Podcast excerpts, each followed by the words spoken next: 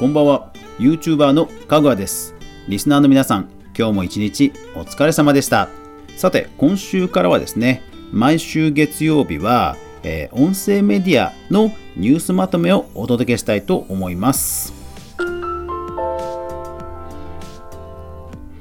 はい。このラジオ番組、まあ、ポッドキャストの形式でも配信しているんですが、まあ、音声メディアにね、えー、興味がある人もいるとは思うんですよね。私自身も、えー、音声メディアをたくさん配信していますので、まあ、自分の整理の意味も含めて、えー、ニュースまとめをですね、え今週から月曜日にはお届けしたいと思います。まあこの音声メディアもね、ほんと今すごくカオスな状態なんで、いろんなニュースがあって、ある意味非常にこう興味深いジャンルですので、えー、ビジネスに活用されている方や、それから僕もポッドキャストやってみたいなという方に向けて参考になれば幸いです。えー、こちらもジャンルに分けてお届けしたいと思いますので、どうぞよろしくお願いします。かぐわ飯。この番組はゲーム実況系 YouTuber であるかぐわが YouTube 界隈、音声メディア界隈の話題やニュースをゆるーくお話しするポッドキャスト番組です。フォロー、登録よろしくお願いします。また、レックで聞いている方はぜひ、いいねボタン、連打、連打、連打してください。えー、いいねは、レックはいいねが、えー、押し放題ですから、ぜひ連打してください。さあ、それではですね、早速始めていきましょう。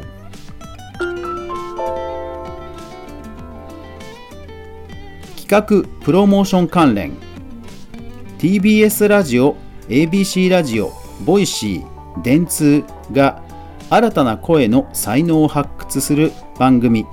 ベシャリ王選手権をプロデュース。はい。こちらはですね、え公式のリリースからなんですけども、3月24日です。これね、何がすごいかというと、まあ、 Voicy という音声メディアと、そういったいろんなところがタッグを組んでやっている企画、やる企画なんですが、まあ、公式サイトを立ち上げ、かつ、えー、吉本芸人さんのトップに、顔がトップにドカンとあって、なおかつ、えーテーマを募集するんですけどもその応募方法がすごい。あの音声ファイルをそのままアップロードするんですよ。あのいわゆるこういうキャンペーンというのは例えば Voicy でアカウントを作ってそこから登録してねなどなどあとはハッシュタグをつけて、えー、音声、えー、番組配信してみてねっていうのが多いんですけどもうこれ完全にオーディションですね。ですからあの逆に言えば Voicy はもうユーザーをたくさん集めたいっていうフェーズじゃないっていうことが、まあ、はっきりわかる、えー、非常に特徴的なリリースだと思います。東京 FM と UM がコラボ。ラジオ番組をスタート。新番組「うむラジ」はいこちらは、えー、UM の話題ではあるんですけども、えー、その番組の中で、えー、UM が開発、リリースしている REC というアプリを使って、まあ、リスナーとコミュニケーションをするという話題です。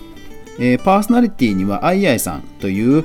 女性 YouTuber の方が起用されています。で、第1回のゲストには東海オンエアの哲也さんが来られると。で、おそらくそのコミュニケーションを取るということでは、えー、ウムラジのこの公式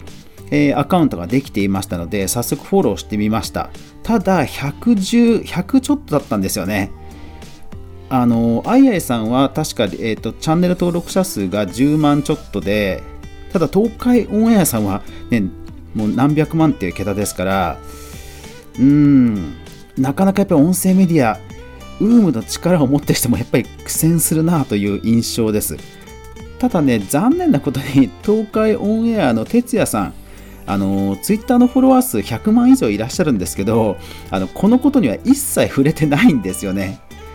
ねこの辺りなかなか難しいですよね。芸能事務所さんですとねそういうところあのもう少しプッシュできるのかもしれませんが、えー、YouTuber 事務所といった時にはあまり YouTuber さんにプッシュしづらいというところもあるんでしょうかね。耳で楽しむオーディオコンテンツ聞くラテスターバックスコーヒージャパンこれはですねあの特にリリースとかなくて、えー、このタイミングで私が、えー、発見したというものです、えー、なんとスターバックスの公式サイトに、え音声メディアが普通に、えエンベッド貼られています。で試しにタップしてみたら何かどっかの、え音声メディアが、え画面がポップアップするのかと思いきや普通に音声ファイルが流れるんですね。ですから独自システムっぽいです。うん。なかなかお金かかってますねこれねでもまあカフェと音声メディア非常に相性いいと思いますので今後に注目です北海道で地上波ラジオデビューできる波を聞いてくれとのコラボが開始ラジオトークこちらもラジオトークの公式えー、発表からですね、3月20日です。えーと、ラジオ番組との、まあ、コラボキャンペーンということですね。ラジオトークさん、本当こういうあのコラボ企画、まめにやられていて、あと最近ですとまた、あのー、ラジオトークで音声配信始めようっていう山分けキャンペーンもね、今年もやられていますので、この辺の企画力、フットワークの軽さは相変わらずなかなかだなというところです。音声コンテンツ全般福山雅治6代目機長に憧れラジオジェットストリーム新パーソナリティ就任。ライブダーニュースより、はい、3月28日の、えー、ニュースなんですがいやーこれね僕もね普通に聞いてましたよ。民放 FM、まあ、僕は東京 FM で聞いてたんですけどももう夜中の0時にこう静かな口調であのー、癒される音楽を流すもう定番中の定番番組があるんですけどそのパーソナリティになんと福山さんですか？という 私自身がおおというふうに思ったということですがまあでも本当もうこういうポジションなんだなという、えー、感慨深いですね。ぜひ頑張って、えー、長寿番組さらに続けていただきたいと思います。リアルサウンドオリジナルポッドキャスト Talk Like Beats 始動。初回ゲストは tofubeats。はい、えー、ウェブメディアのリアルサウンドというところがあって、えー、そこがですねポッドキャスト番組を開始するという話題です。いやーうんそうこういう流れもっとあってもいいと思ったんですよね。うん。やっぱりあのー Spotify、ストリーミングサービスが、サブスクが、え、普及を始めている中で、音楽媒体というのも、え、盛り上がってきてるとは思うんですけども、その中であの公式番組を立ち上げるというのはものすごく相性がいいはずなので、今後、例えばナタリーとか、えー、そのあたりの音楽メディアがポッドキャスト番組を立ち上げると、ちょっとこれはね、面白い流れになるかなと思います、え Spotify で早速ありますので、よかったら皆さんフォローしてみてください。CCI と吉本興業、レイザーラモン RG によるポッドキャスト番組、RG ダンドン版を開始。はい。あのお笑い芸人のレイザーラモンさんの方の RG さんの方ですね、えー、ポッドキャストを開始したと。まあ、この方個人が配信したというよりは、まあ、番組をえ CCI サイバーコミュニケーションズと吉本で始めたと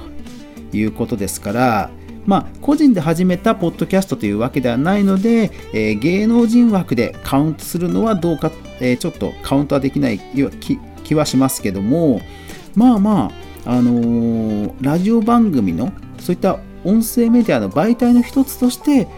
えー、そういった芸能界プロの方にも注目されてきているのかなと思わせる、えー、内容なのでピックアップしました。ちなみにレイザーラモンさん RG さんあのアーティスト活動もされていて、えー、第1回聞いてみたんですけどもゲストのアーティストの方とものすごく普通に 専門的な会話されてました。私自身はあの野鳥好きっていうことしか知らなくて てっきりあのレイザーラモン RG さんの冠番組かと思ったらまあ冠番組なんですけどあのそういう個人の番組かと思ったらそうじゃなくて、えー、ちょっと僕の中ではへーって感じでした。でもあの音楽番組としてすごく面白いと思います。結構40分以上あって聞き応えもあるので、えー、よかったら聞いてみてください。Spotify でこちらも配信されています。プラットフォーム関連。Spotify がポッドキャストの API を公開するもストリーミング機能は含まれず。テッククランチニュースで3月21日です。えっ、ー、と、Spotify がいよいよですね、API を公開すると。ですから、こう、第三者が、なんか Spotify のカタログを検索するとか、えー、番組やエピソードの詳細情報を、こう、なんか、プログラム上でピックしてこれるというようになるという話ですね。だから単純にこう Spotify の中でなんか楽曲の詳細検索アプリとかそういうサードパーティーのアプリが出てきても良さそうな感じです。ただやっぱり再生は結局は、えー、Spotify の方に多分ジャンプしなくちゃいけないっぽいので、まあそういった、えー、リダイレクトをさせる仕組みでしか実装できないというところでちょっとストリーミング機能は含まれずというちょっとこう落胆したような、えー、感じのタイトルになっているのはそういうところだと思います。ただそれはえー、やっぱり楽曲の多分著作権とかが絡むので、やっぱり配信はそうそう広げられないとは思いますね。はい。実際、えー、アンカーというアプリで、えー、ポッドキャスト配信すると、Spotify と Apple Music、Apple Podcast には、えー、Spotify の中にある楽曲は30秒ほど流せるんですけども、Google Podcast や他の Podcast には、えー、そういったもの配信できないんですね。この辺の権利関係はやっぱり難しいので、まあこれはしょうがないかなという気はします。ただ、Spotify のあの圧倒的な楽曲のデータベースが、えー、いろいろいじれるようになるというだけでワクワクするエンジニアの方は多いんではないでしょうか。2019年のストリーミング配信は1.6倍以上の拡大。ファイルウェブより。3月27日の記事です。GFK Japan という会社のデータですね。えー、主要音楽ストリーミングサイトですから、えー、Spotify ですとか、えー、Apple Music とかですかね、えー、詳しくはちょっとこの記事には書いてないんですけどもおそらくそういったところでしょう、えー、音楽ストリーミングサービスが、まあ、2017年から2019年まで拡大している、えー、様子が書かれてますね。17年に比べるとほぼ倍ですね。いやすごいですね。で特徴的なのはこれ国内の話だと思うんですが再生回数の上位10タイトルは全て邦楽うち8タイトルは3アーティストの楽曲ですと。だから多分、えー、ヒゲダンさんやキングヌーさんやあいみょんさんでほぼ占めてるんじゃないかなという気はします。あのうん。まあいまだにあのその今でもストリーミングに楽曲をね提供していないアーティストの方もいますから、えー、米津玄師さんとかねいますからまあまああのその中でもやっぱり一部に集中してしまうというのはおそらく今後も続くんではないでしょうか。Google iOS 用ポッドキャスト用アプリ Google Podcast をリリース。Android とも同期と。確かに Android 版と iPhone 版が同期するとそれはそれで面白そうですね。えー、こちらは、えー、CNET Japan で、えー、3月27日の記事です。まあでもこれで、えー、Google Podcast を iPhone でも聞けるようになったと。えー、確かに Android 版もつい最近画面がちょっと変わったので、ああ、アップデートしたなと思っていたんですが、そうしたところ、こういったニュースが飛び込んできました。ですから、例えば、えー、面白いところとしては、Google Podcast で、iPhone ユーザーが Google Podcast で、まあ、何かポッドキャストを聞く。でそういった時に Google ホーム Google Nest Hub とかあのああいったスマートスピーカーを持っている場合にはそのエピソード再生を継続させるアカウントが連携していれば継続させるということもできるなどなどというあたりは興味深い動きですね。離れていても最大4人で収録できるアンカーの新機能ポッドキャスト制作がより簡単に。テッククランチジャパン3月25日です。えー、アンカーというポッドキャスト配信アプリなんですが、今までも2人で、えー、オンラインでですね、えー、対話をしながら録音するということはできたんですけども、それが増えたということなんですね。これはちょっと私もまだ試していないんですが、これは非常に興味深いですね。使い勝手が良ければ、え、4人とかまでいけるんですかね。最大4人ですね。まあ、えっ、ー、と、COVID-19 の関連で、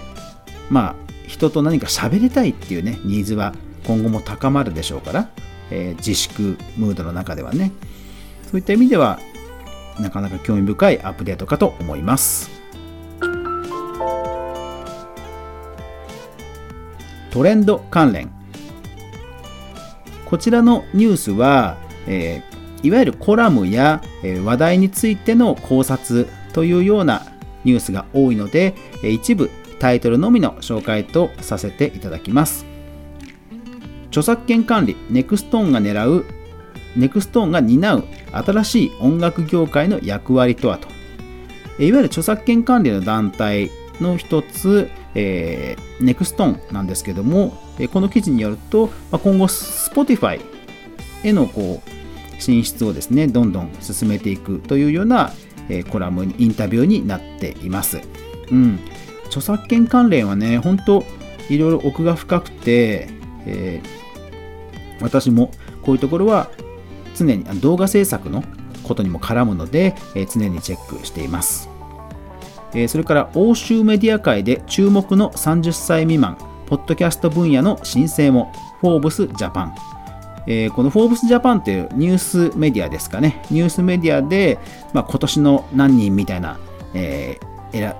選ばれてるわけですけども、えー、30アンダー、だから30歳未満で、えー、すげえ30人ってことですね。えー、その中で、ポッドキャスト界隈の人がいるっていうことなんですよね。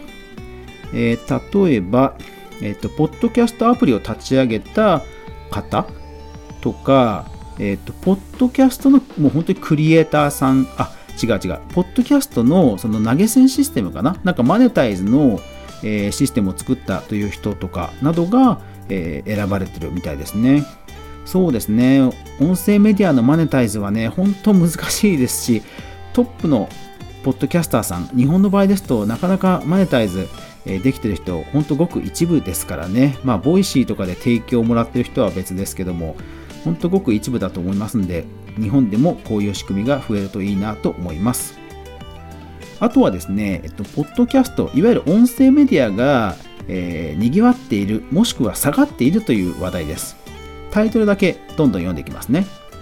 新型コロナの影響で、ポッドキャストが再びミニブームに、 DIGIDAY 日本版ミュージック、 Spotify、ポッドキャスト強化は2020年も止まらない。リスナー急増のキャスポッドキャストでどこまで音楽との融合は可能か。 All Digital Music。新型コロナウイルスの影響か、米国でポッドキャストの視聴数が減少。福山さんという方のツイッターなんですが、ここ1週間の音楽ストリーミングが8%ほど減少らしい。これはちゃんとした記事を引用しての発言ではあります。はい、なんか増えてるんだか減ってるんだかという感じはしますけども、えー、いわゆるコロナショックで、えー、全体的にはおそらく減ってるんだと思います。というのも、えー、移動が減ったという中で、まあ、車の中で聞く機会が減る。それから、いわゆるスポーツジムでながら聞きというのが当然減っていくという意味では、まあ、世界全体では音声メディアの注目度は高まっているのかもしれませんが、コロナショック界隈で考えると、まあ、減っているということだと思います。まあ、やっぱり10%とかね、それなりに減ってるんじゃないですかね。ただまあ日本ではそこまでブレイクしてるかというと、おそらくそういうところでもまだないと思うので、減っても増えてもいないという感じではないでしょうかね。Spotify が新型コロナで影響を受けているアーティスト支援を開始。募金機能も。いやーやっぱり Spotify こういう開発力は本当すごいですね。えー、っと3月25日テッククランチの記事です。新型コロナウイルスの危機に関する新たな取り組みを発表しただからまだこれからなのかな。まあ、いわゆる投げ銭機能とかがつくってことなんですかね。えー、投げ銭に関しては、えー、日本ですと、えー、ラジオトークがすでに実装済みで多くの実績を出していますが Spotify にもつくとなるとこれはまた注目される動きかと思います一方で YouTuber の次はプレイリスター音楽コンシェルジュ福流が提案するプレイリスターえー、そうなんですよね。あの、Spotify のヘビーユーザーさんは、あの、実感されてると思うんですけども、プレイリストって本当こう、すごいクリエイティブですよね。うん、私もよくプレイリスト検索ってするんですよね。AI もかなりお利口でいろんな提案をしてくれるんですけどもやっぱりちょっと気の利いたあのリストがあるとねそれ再生してフォローしたくなっちゃうんですよねでどうやら海外ですとやっぱりプレイリスター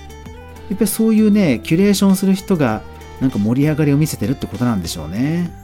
うん、いや、これはちょっと私も、うん、ちょっといろいろ注目してみたいですね。で、実際、Spotify はそういう動きをしています。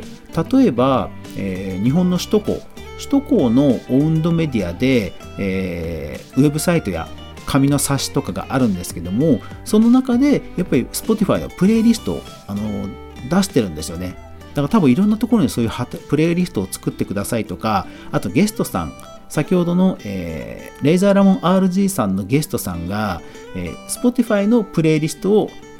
自作して持ってきて、そして RG さんとそのプレイリストについていろいろトークを展開するなんていう企画内容になっています。ですからみんなで楽しいプレイリストを作れ作ろうぜっていう、えー、プロモーションを Spotify はどんどん広げているので、えー、日本でもあのちょっと